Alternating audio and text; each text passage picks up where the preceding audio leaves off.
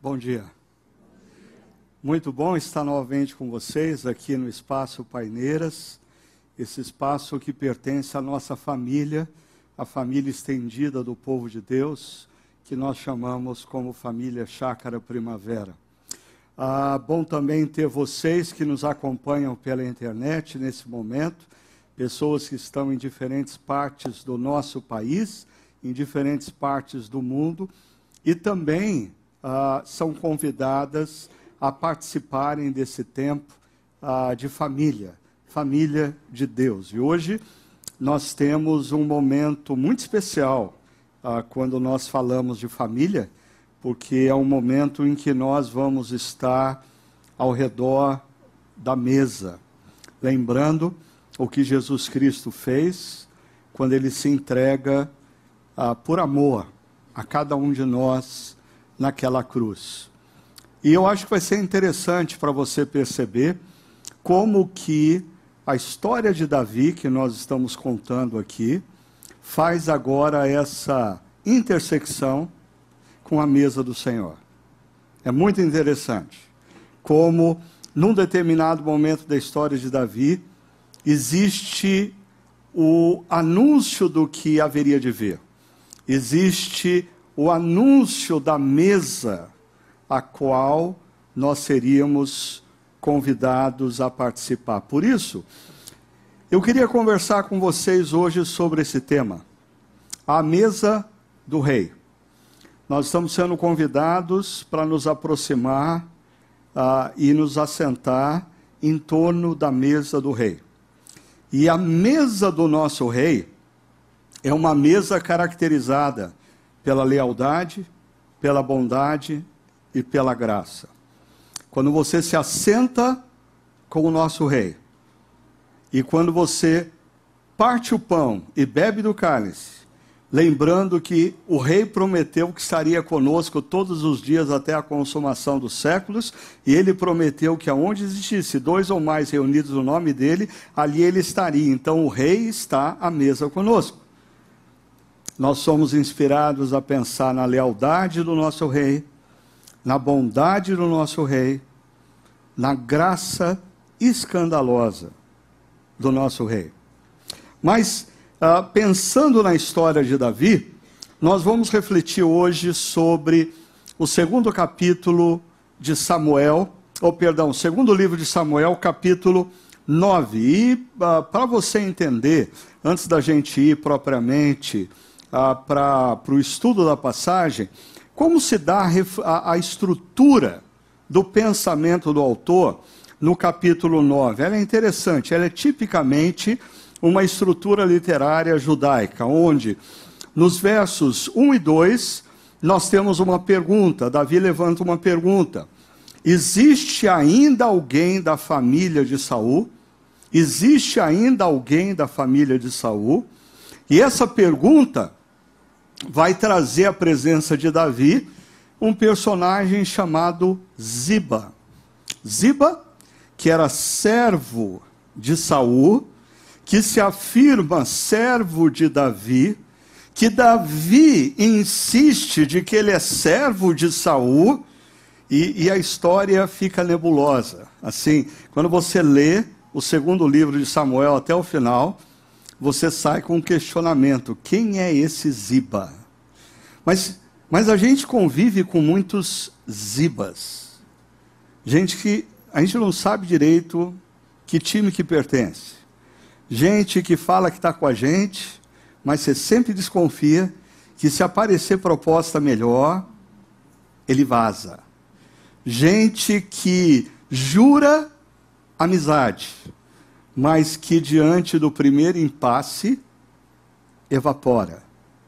Aí, por causa da resposta de Ziba, nós vamos encontrar um descendente de Saul, um filho de Jonatas, chamado Mefibosete.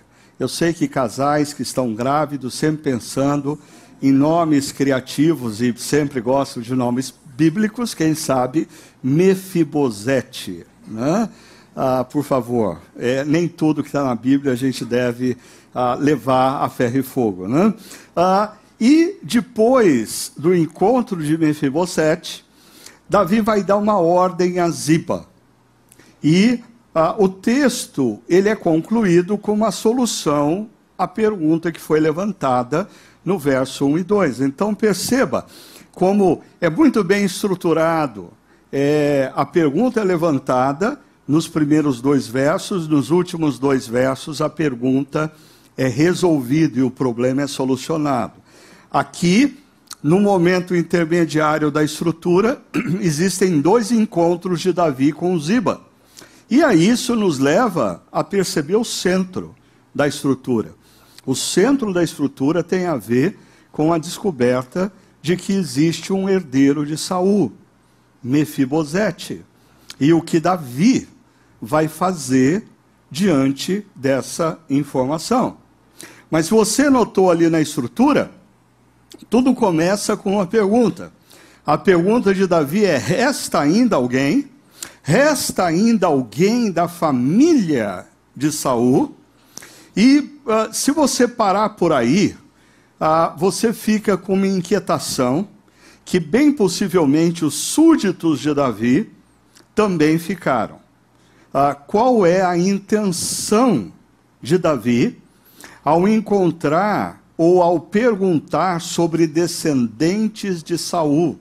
Porque você já assistiu filmes na antiguidade, você já leu histórias da antiguidade, histórias reais, na qual constantemente reis que assumem o trono ah, têm a preocupação de simplesmente dissipar, extinguir toda a descendência do rei anterior.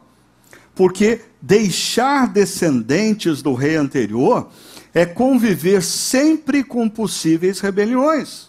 Então, na antiguidade, era muito comum, quando alguém tomava o poder, uma das primeiras práticas era extinguir, extirpar, dissolver toda e qualquer a descendência do rei anterior.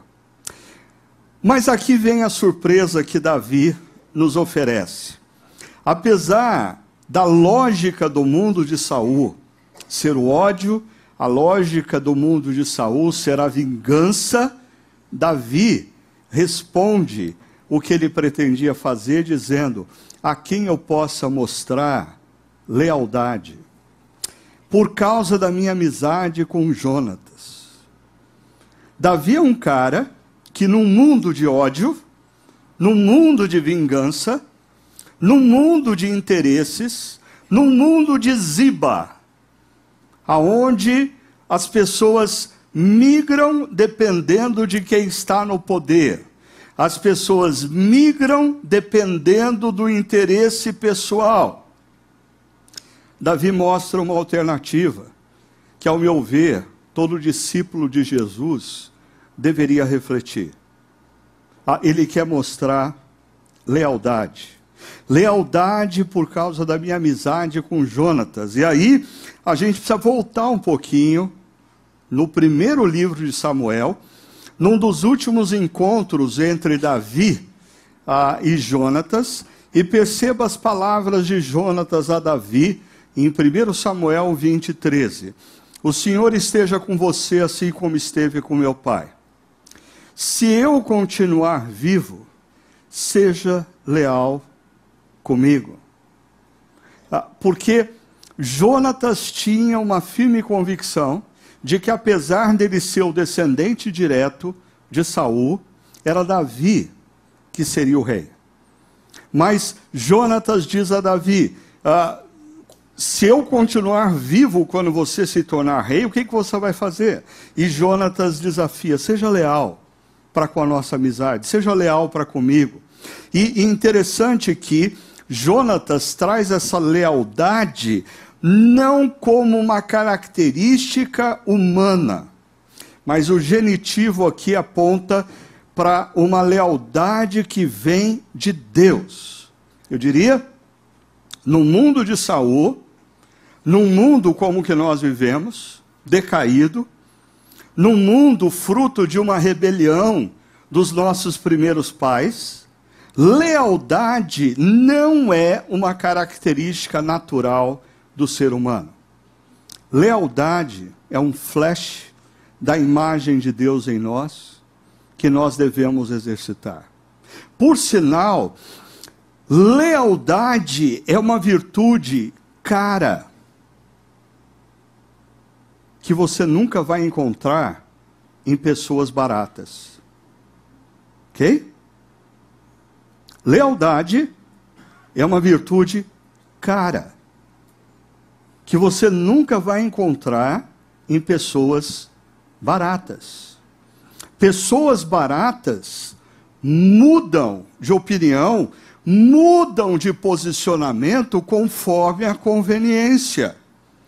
Judas é a representação maior de pessoas baratas, ah, que dependendo da proposta, muda de posição. Então, se você quer exercitar lealdade, você precisa ter em mente que lealdade é uma virtude cara para você. Ok? A lealdade é uma virtude cara que gera muitas vezes prejuízo pessoal, mas você paga a conta para ser leal. Se você quer desenvolver lealdade na sua vida, você deve deixar de ser uma pessoa barata, que migra e que muda de opinião conforme quem está no poder ou conforme a conveniência. Mas perceba, Jonatas segue dizendo: Mas se eu morrer, jamais deixe de ser leal com a minha família. Mesmo quando o Senhor eliminar da face da terra todos os inimigos de Davi. Se você contar depois, nesse texto, no verso 13, 14 e 15, por três vezes, Jonas, Jonatas usa a expressão leal, lealdade. É interessante que ah, no livro de Provérbios, lealdade está associado à bondade. E no nosso texto que nós vamos, estamos estudando, você vai perceber como lealdade acompanha bondade, bondade acompanha lealdade. O autor de Provérbios, que é um livro de sabedoria, diz: Não permita que a bondade e a lealdade o abandonem. E, e a expressão aqui do autor é: você não pode deixar escapar a lealdade e a bondade. Assim, a tendência natural do ser humano é a lealdade e a bondade escaparem, a lealdade e a bondade vazarem do comportamento, da atitude. Mas o autor de Provérbios diz: não permita que a lealdade e a bondade abandonem você. Como você não vai permitir? Ele diz: prendas ao redor do pescoço e escrevas no fundo do coração. São duas expressões fortes. Perceba essa coisa aqui de no fundo do coração. Desenvolver uma vida de lealdade e bondade para com os outros, de lealdade para com aqueles que um dia te fizeram bem, lealdade para com aqueles que um dia abriram portas que estavam fechadas, lealdade para com aqueles que, quando ninguém apostava em você, aquela pessoa apostou.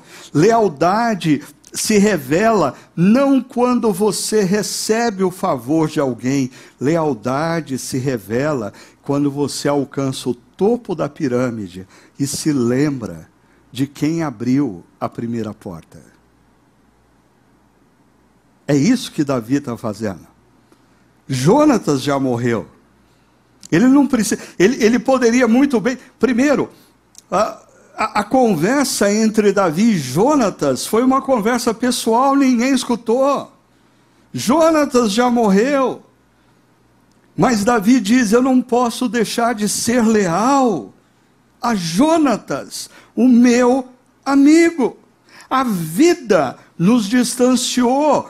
Ele era filho de Saul, do exército do pai dele. Eu me tornei alguém que fugia no deserto do próprio pai. Mas isso não, não muda o fato de que nós éramos amigos e eu quero demonstrar lealdade. Interessante, o Papa Francisco, na homilia de 8 de abril de 2020, ele faz assim uma analogia interessante entre nós e Judas. Olha só o que ele diz.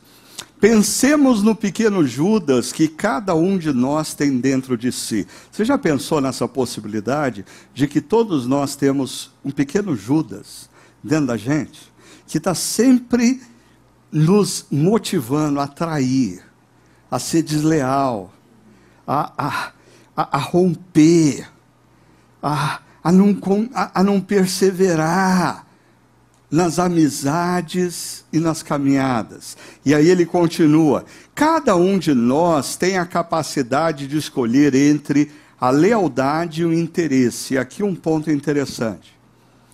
Ah, o que se opõe à lealdade é o interesse. O que sabota a lealdade é o interesse. E às vezes interesses ocultos. Esses são os piores interesses ocultos, interesses não verbalizados, agendas ocultas nas relações. E ele continua: cada um de nós tem a capacidade de trair, de vender, de escolher pelo próprio interesse. E aí ele levanta uma pergunta: Judas, onde está você?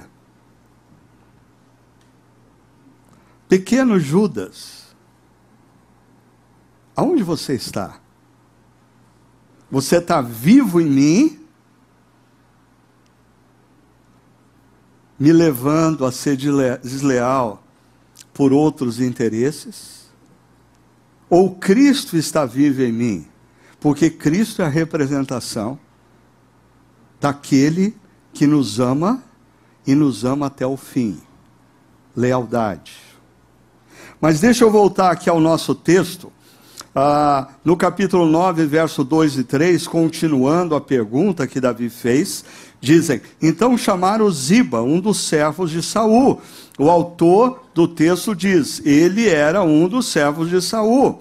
E o rei lhe perguntou: Você é Ziba? Ah, moçada, fique esperto com gente como Ziba. ok? Porque olha só, ah, sempre astuto, sempre verbalizando coisas que não são bem a, a, a, o que está no coração. Ele diz: Sou teu servo, respondeu ele.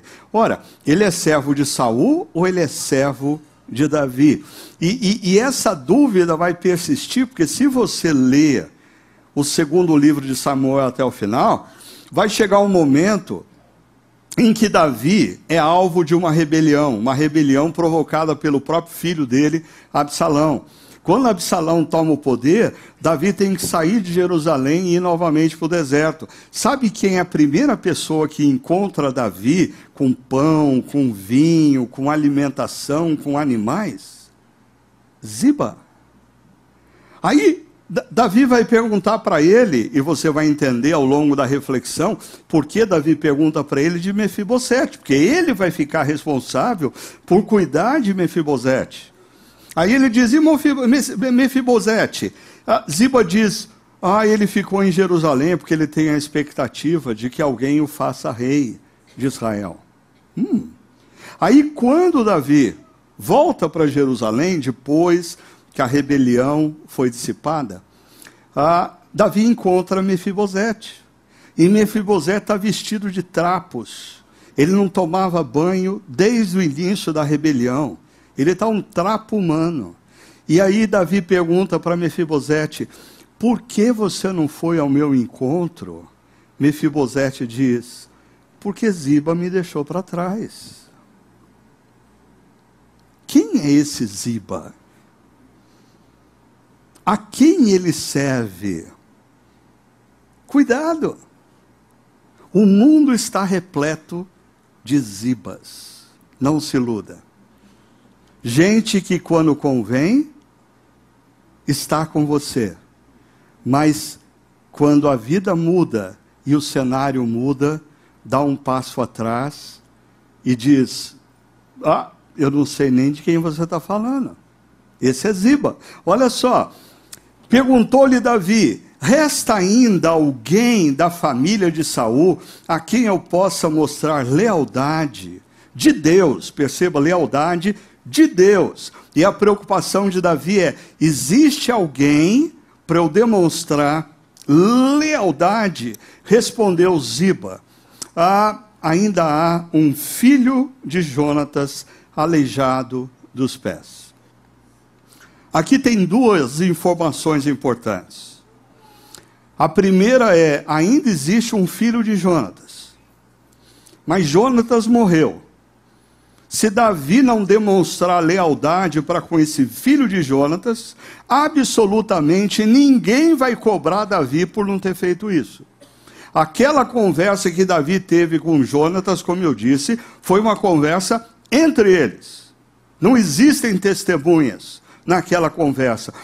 Aí você começa a perceber o grau de lealdade de Davi. Não importa se tinha testemunha ou não, eu disse e eu vou cumprir. Eu assumi esse compromisso e eu não vou, não vou mudar porque as circunstâncias são outras hoje.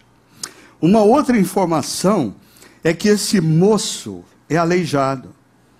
E no contexto da antiguidade, nessa época que nós estamos falando, uma pessoa que tinha uma deficiência física era uma pessoa marginalizada, ninguém queria essa pessoa. Essa pessoa vivia à margem da sociedade. Então, a lógica seria quando Davi recebe essa informação, a lógica do mundo de Saul é: ah, eu até pensei em fazer o bem para ele, ah, mas se ele é uma pessoa marginal, ele não vai me ser útil em nada, ele não vai ser um guerreiro, ele não vai ser um líder de exército, ele não tem habilidade capacidade física para me servir. Por que, que eu vou fazer alguma coisa por ele?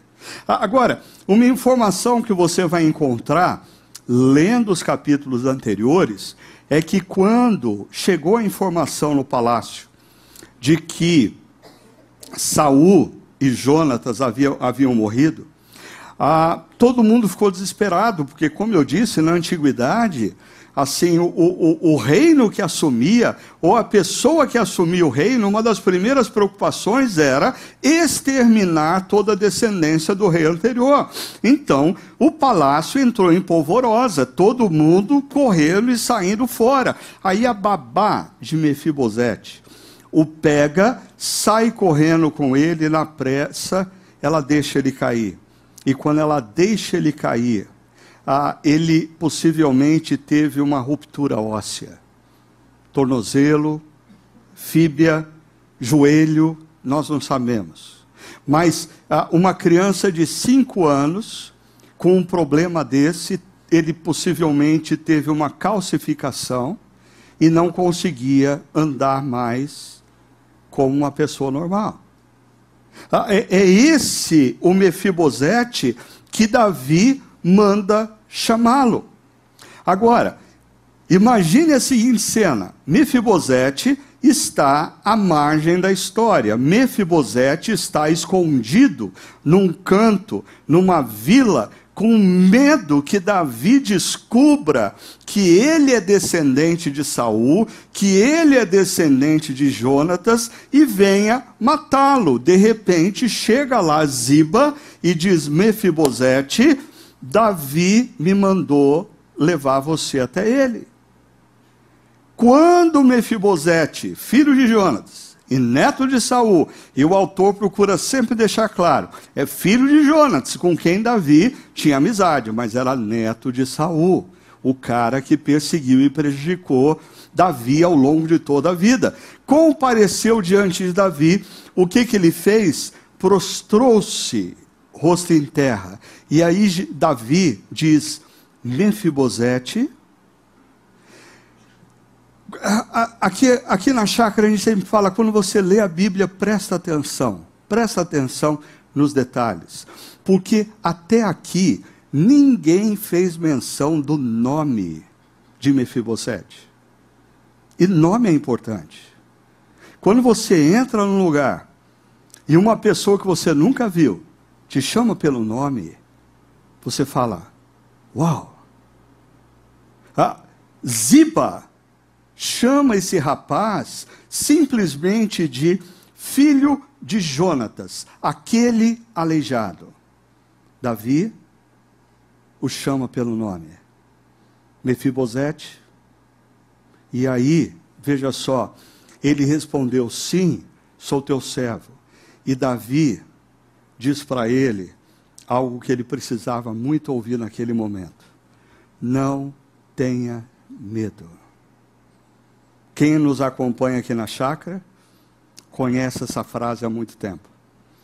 Durante a pandemia, nós fizemos uma série ah, baseada em textos bíblicos nas quais Deus vem ao encontro de homens e mulheres para dizer: não tenha medo. E alguns estudiosos dizem que nós temos cerca de 365 vezes essa frase na Bíblia.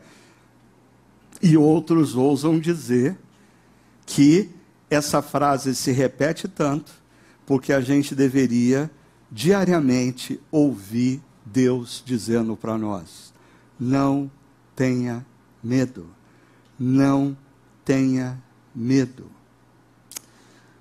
O mundo nos gera medo saber que a gente convive com os ibas gera um medo, ou não? Porque você nunca sabe se o cara está com você ou não. Isso dá frio na barriga. Viver no mundo de Saul, um mundo do ódio, um mundo da vingança, gera medo. O futuro nos gera medo. As situações que se levantam no presente nos geram medo. Agora, eu queria mencionar para vocês aqui uma coisa muito bonita. Davi diz para Mefibosete: não tenha medo. A pergunta é: quem disse isso para Davi? Essa mesma frase. Se você voltar Lá no primeiro livro de Samuel, capítulo 23, nós vamos encontrar a seguinte cena. E Jonatas, filho de Saul, foi falar com ele, Davi, em Oreza, e o ajudou a encontrar forças em Deus. E como que ele encontrou forças em Deus? Ouvindo de Jonatas, o pai de Mefibosete, não tenha medo. Não é interessante isso? Um dia, Davi foi abençoado por alguém que veio ao encontro dele no momento de adversidade e disse: Davi, não tenha medo. Ah, hoje, Davi é o rei de Israel. Ele aprendeu uma coisa: a gente não precisa ter medo. Deus está cuidando da gente. E agora, ele está diante de um moço frágil, aleijado, com medo de que ele vai ser alvo da vingança do rei, e ele é surpreendido com a expressão: Mefibosete, não tenha medo. O texto continua dizendo: Pois é certo que eu o tratarei com bondade. E aqui nós vamos ter um, um, uma migração do tema lealdade para o tema bondade. Mas como nós vimos em Provérbios 3, lealdade implica em bondade, bondade implica em lealdade. Bom hífen dade, bem dado, bem dado. Não existe como você se dizer bondoso se você não transfere valor. Ser bondoso significa transferir valor. transferir valor financeiro. Uma pessoa está passando por necessidade, uma pessoa está vivendo uma crise financeira e você pede para ela o número do Pix dela e manda um Pix para ela dizendo: Eu quero que você fique bem. Isso é bem dado, isso é bondade, isso é transferir valor. Ah, mas bondade não implica só em dinheiro. Uma pessoa está vivendo um momento de aflição, está vivendo um momento de enfermidade, está vivendo uma crise em relação à vida, e de repente você decide fazer uma visita para essa pessoa e você gasta uma tarde conversando com essa pessoa, você gasta uma tarde orando com essa pessoa. Ah, o tempo também é um valor que você pode transferir. Isso é bondade, isso é bem dado. Serviço. Uma pessoa está precisando de ajuda, ajuda prática, ajuda concreta. E você decide se mover na direção dessa pessoa, dizendo: Eu estou vendo que você está tendo dificuldade com isso, eu estou vendo que você está precisando de ajuda nisso, e eu quero te ajudar. E quando você diz eu quero ajudar, isso tem implicações no tempo, às vezes tem implicação do dinheiro, isso também é valor transferido. Então, eu estou dizendo isso porque às vezes a gente trabalha com conceitos. Ah, aquela pessoa é bondosa. Aí eu, eu me considero uma pessoa bondosa. E a Bíblia tra trabalha com atitudes.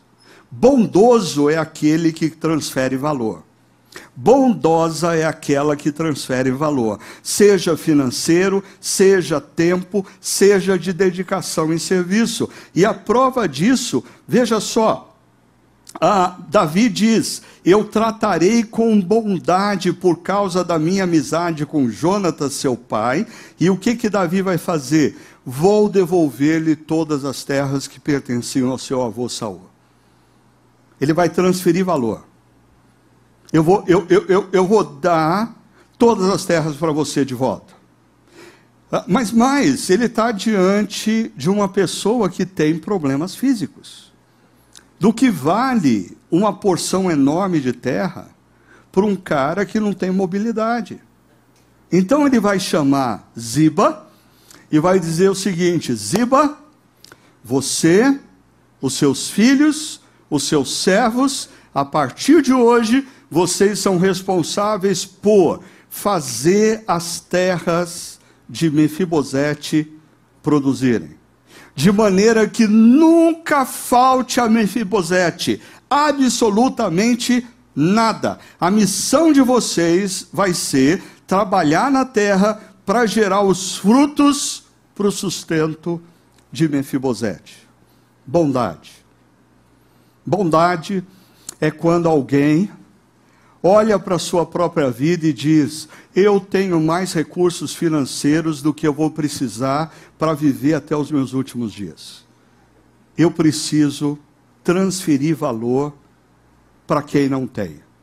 Eu preciso transferir valor para uma criança que não vai ter chance de ter uma boa educação, mas eu vou prover essa educação para essa criança. Eu preciso transferir valor, bondade. Agora, Davi vai além da bondade, porque ele nos surpreende com uma frase que vai se repetir por quatro vezes nesse texto. E eu, eu já vou adiantando, vai, vai te parecer cansativo. Por quatro vezes, por quatro vezes nós vamos ver a expressão você, Mefibosete, comerá sempre a minha mesa. Mefibosete ah, comerá na mesa do rei. Eu fico imaginando os homens de Davi ouvindo isso. Eu fico imaginando eles se entreolhando e conversando entre eles. Peraí, pera, onde Davi quer chegar? Pô, uma coisa é descobrir o cara e não matá-lo. Outra coisa legal é não matá-lo e devolver para ele as terras que eram do avô dele. Agora, esse negócio de trazer o cara para a mesa, que história é essa? Ele representa o inimigo, ele é, filho, ele é neto de Saul. Que negócio é esse de trazer para a mesa? Mesa no contexto judaico É, é espaço de comunhão íntima. E eu fico pensando nos homens de Davi dizendo: pô, a gente vai ter que conviver com Mefibosete agora? Que ideia é essa? Mas Davi, ele está sendo canal do que o Filipiança, naquele livro Maravilhosa Graça, chama de escândalo. Porque a graça é escandalosa. Não sei se você já parou para perceber, mas a graça é um conceito que não existe nas grandes religiões do mundo. Por exemplo, não existe o conceito graça no judaísmo. Não existe o conceito graça no islamismo. Não existe conceito graça no hinduísmo. Não existe conceito graça no budismo. Não existe o conceito graça no espiritismo. Por quê? Porque todas essas religiões dizem que você tem que ser bom o suficiente para merecer algo. Você tem que evoluir, você tem que fazer algo, você tem que se tornar merecedor.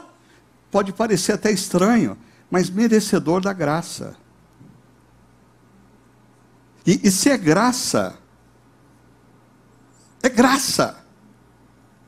Não tem nada de mérito.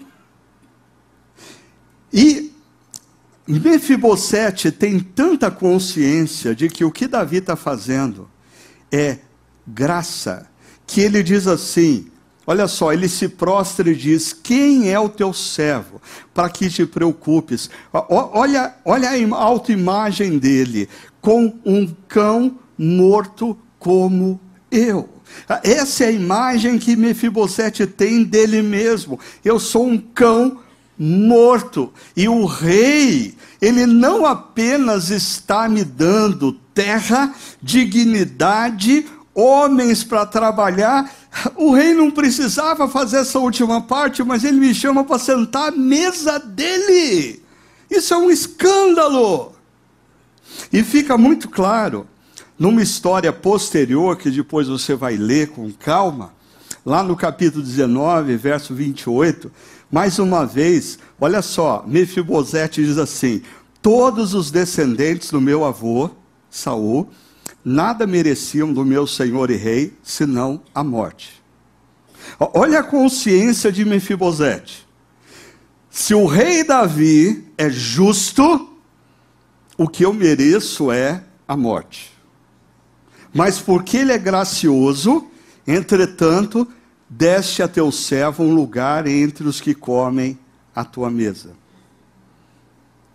Perceba uma coisa. Agora sim, Davi é a imagem de Cristo. Agora sim. Essa fala de Mefibosete Sabe o que, que aponta? Nós somos Mefibosete. Os nossos primeiros pais romperam com Deus Criador. Os nossos primeiros pais se rebelaram com Deus Criador. Quer eu reconheça isso ou não, se eu sou da descendência dos primeiros pais rebeldes, sabe o que eu mereço? Sabe o que você merece diante de Deus? Morte. E sabe o que, Deus faz? Ele diz: é verdade, vocês merecem a morte. Então eu vou me fazer homem em Cristo e eu vou morrer a morte de vocês. E ele nos convida não apenas ao perdão da nossa rebelião, porque se Deus dissesse assim, ó, eu perdoo vocês, mas eu não quero mais ver a cara de vocês. Porque tem, a gente faz assim, às vezes, com algumas pessoas que pisam na bola. Não, não, não tudo bem, está perdoado, mas ó, por favor, some da minha frente, eu não quero mais te ver. Deus, Ele nos perdoa em Cristo, Ele nos traz para a mesa, e Ele nos chama filhos e filhas. Isso é um escândalo. Isso é um escândalo para toda e qualquer religiosidade que diz que nós precisamos fazer por merecer o amor de Deus. Acompanha comigo. Olha só, voltando ao nosso texto, então o rei convidou Ziba, convocou Ziba e disse-lhe: Devolvi ao neto de Saul, e olha essa discussão interna, perceba, seu senhor. Ziba tinha dito: Davi, você é meu senhor. Ah, Davi diz: Ó, devolvi ao neto de Saul, seu senhor, tudo o que pertencia a ele e à sua família. Você e seus filhos e seus servos cultivarão a terra para ele, para que haja provisões. Mas, segunda vez, Mefibosete comerá sempre a minha mesa. Por favor, observe esse termo. Sempre. Sempre sempre. Não depende mais de Mefibosete. Eu decidi que ele vai estar à minha mesa sempre. Não depende mais do que eu faço. Não depende mais se eu dou conta ou não do recado. Não depende mais da minha performance. Jesus decidiu que eu e você vamos estar sempre, sempre, sempre à mesa dele. Verso 11: Então Ziba disse ao rei: O teu servo fará tudo o que o rei, meu senhor, ordenou. Ziba devolve a bola, estão jogando tênis, né? Devolve a bola chamando Davi de senhor. Davi devolve a bola dizendo que Ziba tem como senhor Saul. Ah, e assim fica. Assim Mefibosete passou a comer à mesa do rei, mas agora a gente tem uma informação adicional. Como se fosse um dos seus filhos. Existem ah, duas ah, expressões da sétima arte que baseada em textos que me chamam a atenção e que falam desse escândalo que é a graça. Um deles é um filme que ganhou a Oscar de melhor filme estrangeiro algumas décadas atrás, chamado A Festa de Babette. Ah, eu não vou ter preocupação nenhuma em te dar spoiler, porque se você não assistiu esse filme até hoje, você merece o spoiler. Ok? Sim, você merece o spoiler. Mas esse filme conta a história de uma mulher, Babette, que era uma francesa, que tinha a arte de cozinhar como a grande virtude da vida dela, e devido aos acontecimentos políticos no século XIX em Paris, ela migra para a Dinamarca com uma carta de um amigo que ela entrega para duas mulheres, duas filhas de um pastor, e ela vai servir na casa dessas duas mulheres por 14 anos.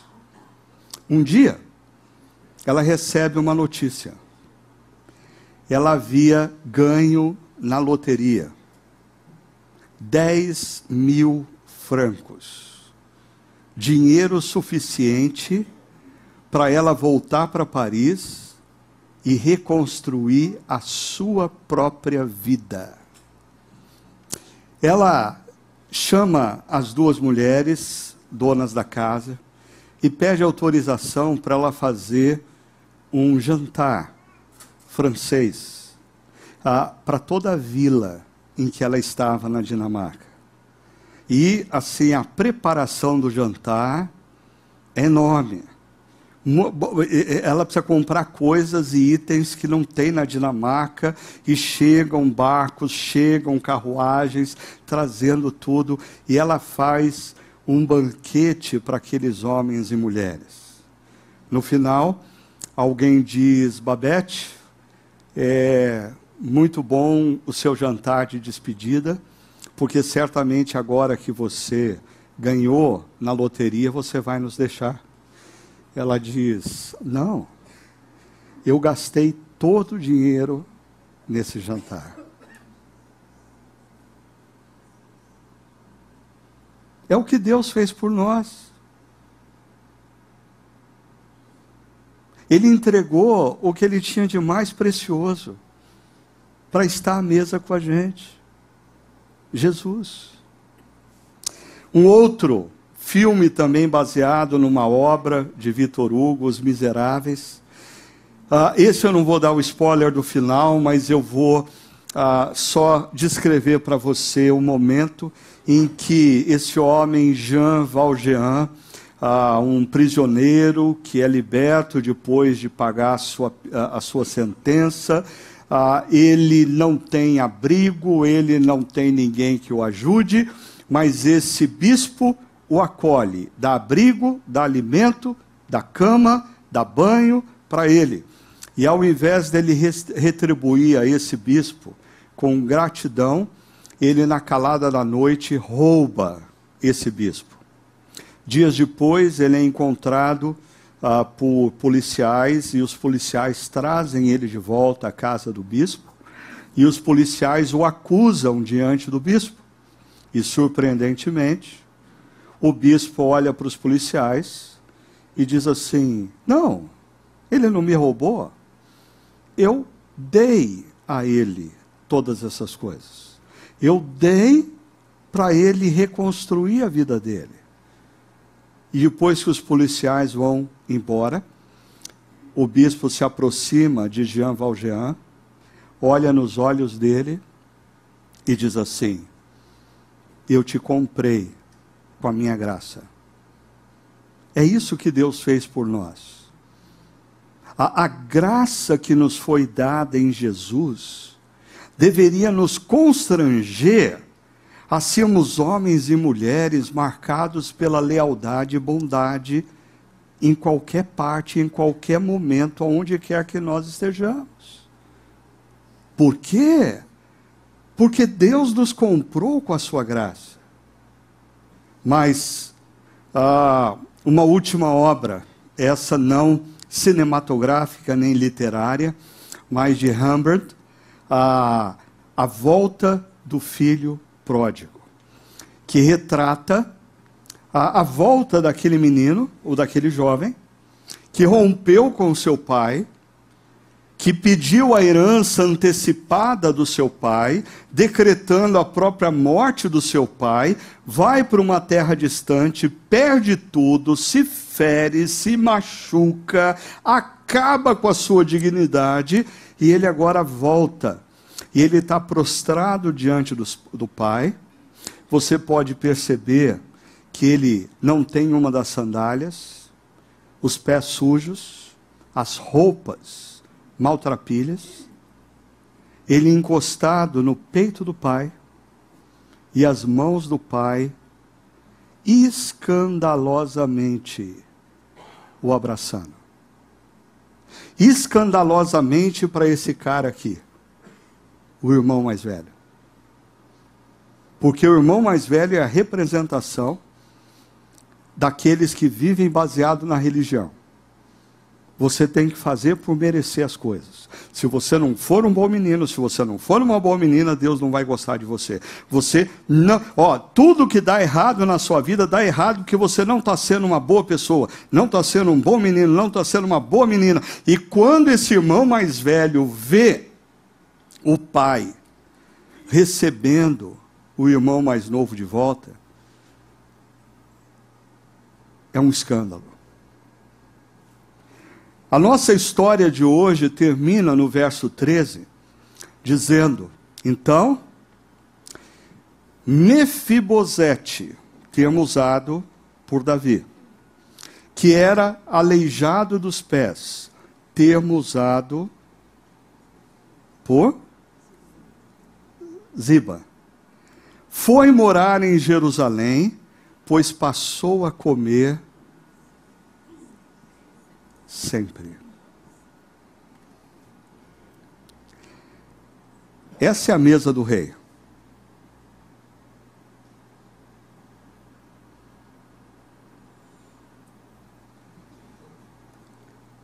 E quando Jesus nessa mesa anuncia a sua morte na cruz, partindo o pão, ele está dizendo: você não vai se assentar nessa mesa por mérito, você vai se assentar nessa mesa por graça. Eu vou morrer por cada um de vocês. E, e quando ele diz, esse é o cálice da nova aliança no meu sangue, a velha aliança é a aliança lá do Sinai. Você tem que fazer tudo certinho para ser amado. Jesus diz: não, a nova aliança é você é amado, porque eu decidi derramar o meu sangue por você. Não, eu sei, você errou, eu sei, você tem pecados, eu sei, você cometeu equívocos. Sabe o que, você faz quando você estiver à mesa comigo? Reconhece os seus erros, confessa e bebe do perdão. Nessa mesa, primeiro, nós somos Mefibosete. Imagina assim, uma mesa onde só tem Mefibosete. Só tem Mefibosete. Gente que estava à margem, gente que merecia a morte, porque é descendente de uma rebelião, mas que Deus chamou para perto. Segunda coisa que eu queria que você pensasse enquanto os casais vêm à frente é: que tal você hoje participar do pão e do cálice, com uma pergunta em mente também. Ainda resta alguém? Ah, essa pergunta ficou na minha mente, porque ao longo da vida a gente vai deixando pessoas pelo caminho. Pessoas que nos fizeram bem, pessoas que Deus usou para a gente compreender a graça, pessoas que nos trouxe para mais perto de Jesus. Coma do pão a graça, beba do cálice o perdão. Mas saia daqui talvez com uma agenda. Eu preciso ir ao encontro de alguém e dizer: obrigado. Ah, eu preciso reatar minha lealdade a quem, quando eu precisei, não falhou comigo. Uma, uma outra coisa que nós podemos fazer enquanto a gente come do pão e bebe do cálice. Quem é impactado por esse amor, quem é impactado por essa graça, não pode sair daqui e continuar sendo egoísta. Essa graça e esse perdão precisa fazer da gente gente mais bondosa. Quem está precisando da nossa bondade? Como que eu posso expressar essa bondade? E por fim, talvez você, no fundo, no fundo, tenha dificuldade em crer que Deus possa te perdoar. Porque no fundo, no fundo você diz: ah, ok, esse perdão é para gente que você errou dentro de determinados parâmetros, mas eu, eu não tenho chance. A, a graça de Deus é escandalosa. A graça de Deus nos surpreende. Creia. Não no que você é capaz de fazer, mas creia na graça escandalosa de Deus, que te acolhe, te abraça, te perdoa, te renova e ainda diz no seu ouvido: Eu quero te usar para minha honra e para minha glória. Eu quero te usar para minha honra e para minha glória. Eu convido vocês nesse momento, todos vocês que são membros dessa comunidade ou de outra comunidade cristã evangélica, que um dia declarou publicamente que você crê que Jesus é quem ele disse ser e se rendeu ao perdão que foi oferecido na cruz, a nesse momento receber o pão e o cálice. Receba e aguarde até que todos os nossos irmãos e irmãs, amigos e amigas, tenham seu pão e cálice, para então participarmos juntos da mesa dessa graça escandalosa que nos acolhe, nos perdoa, nos restaura e nos surpreende.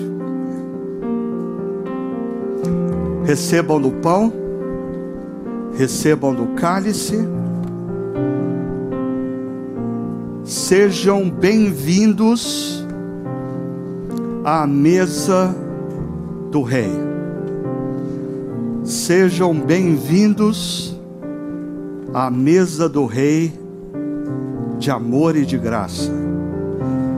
Comam do pão e bebam do cálice na mesa do Rei.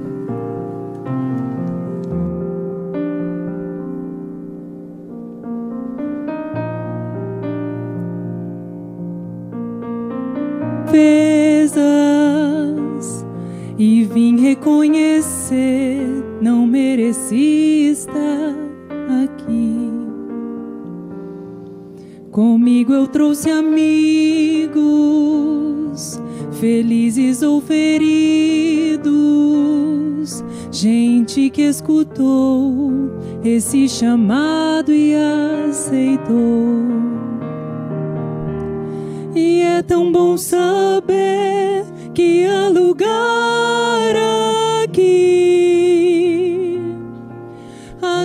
graça dos chamou pra mesa do Senhor.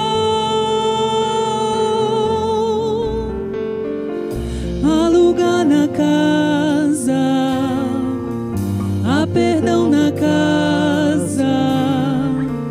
Quando estamos juntos, nosso encontro é casa de Deus Pai,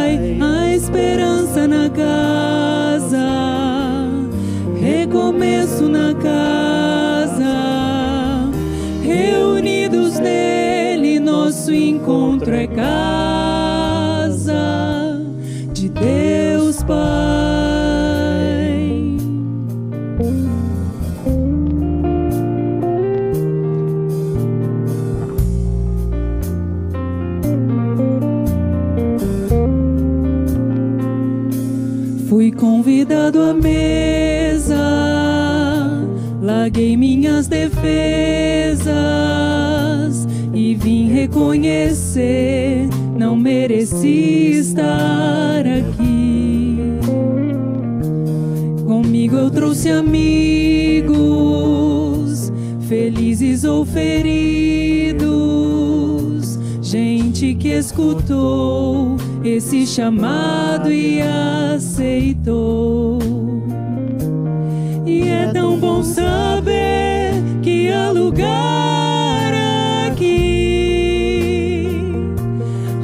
Graça do chamou pra mesa do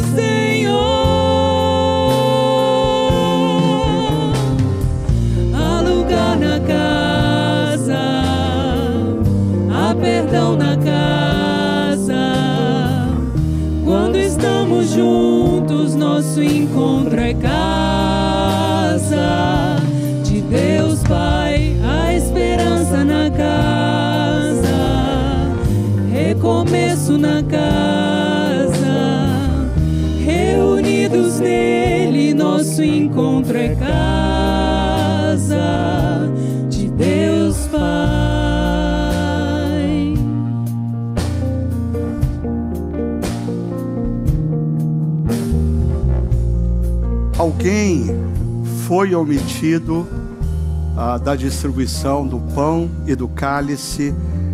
Ah, por favor. Mais alguém?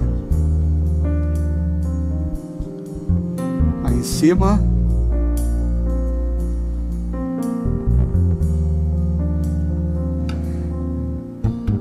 Nós fomos convidados à mesa, a essa mesa que nos fala de perdão, nos fala de renovação, nos fala de reconciliação. Ah, João Calvino diz que quando nós comemos do pão e do vinho, nós comemos e bebemos do poder de Deus. Coisas acontecem na vida daqueles que discernem e compreendem a profundidade. Por favor, Pablo, passa aqui, ó, por favor. A profundidade desse momento. Obrigado, querido. Deixa eu servir esses casais que nos serviram agora. Jesus, na noite em que ele foi traído, ele tomou o pão e disse: Esse é o meu corpo, que é oferecido em favor de vocês. Comam deles, comam dele todos. Façam isso em memória de mim. Quando nós comemos do pão, nós comemos da graça de Deus. Quando nós bebemos do cálice, nós bebemos do perdão.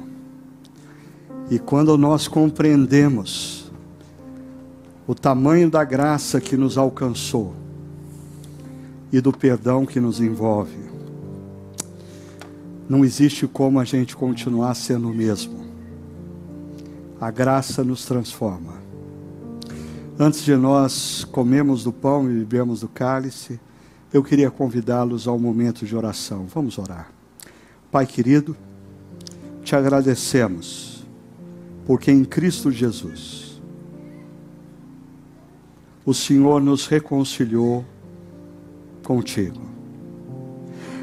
Nós não éramos merecedores de estarmos nessa mesa, mas o Senhor pagou o preço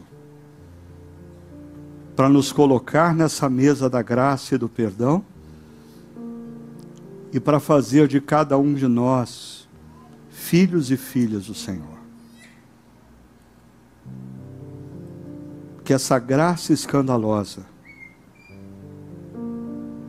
transforme sentimentos, nos liberte de amarguras, transforme comportamentos, nos libertando de vícios, que essa graça escandalosa faça de cada um de nós, homens e mulheres, que vivem em lealdade e bondade, como mestre que seguem.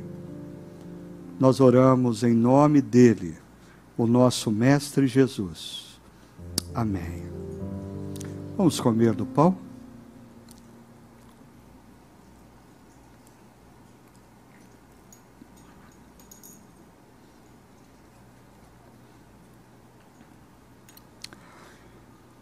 Vamos beber do cálice, bebendo do perdão de Deus.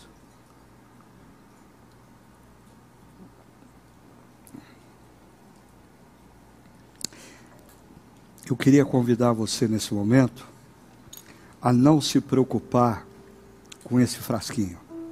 Quando terminar, você deixa ele em cima da sua cadeira e nós vamos dar um jeito. Eu não, eu não quero que você se preocupe com isso agora, que eu quero convidar vocês para um último momento. Momento de nós celebrarmos a graça e sermos impactados por tudo isso que nós conversamos nessa manhã. Casais amados, obrigado pela ajuda de vocês. Obrigado por vocês nos servirem nessa manhã.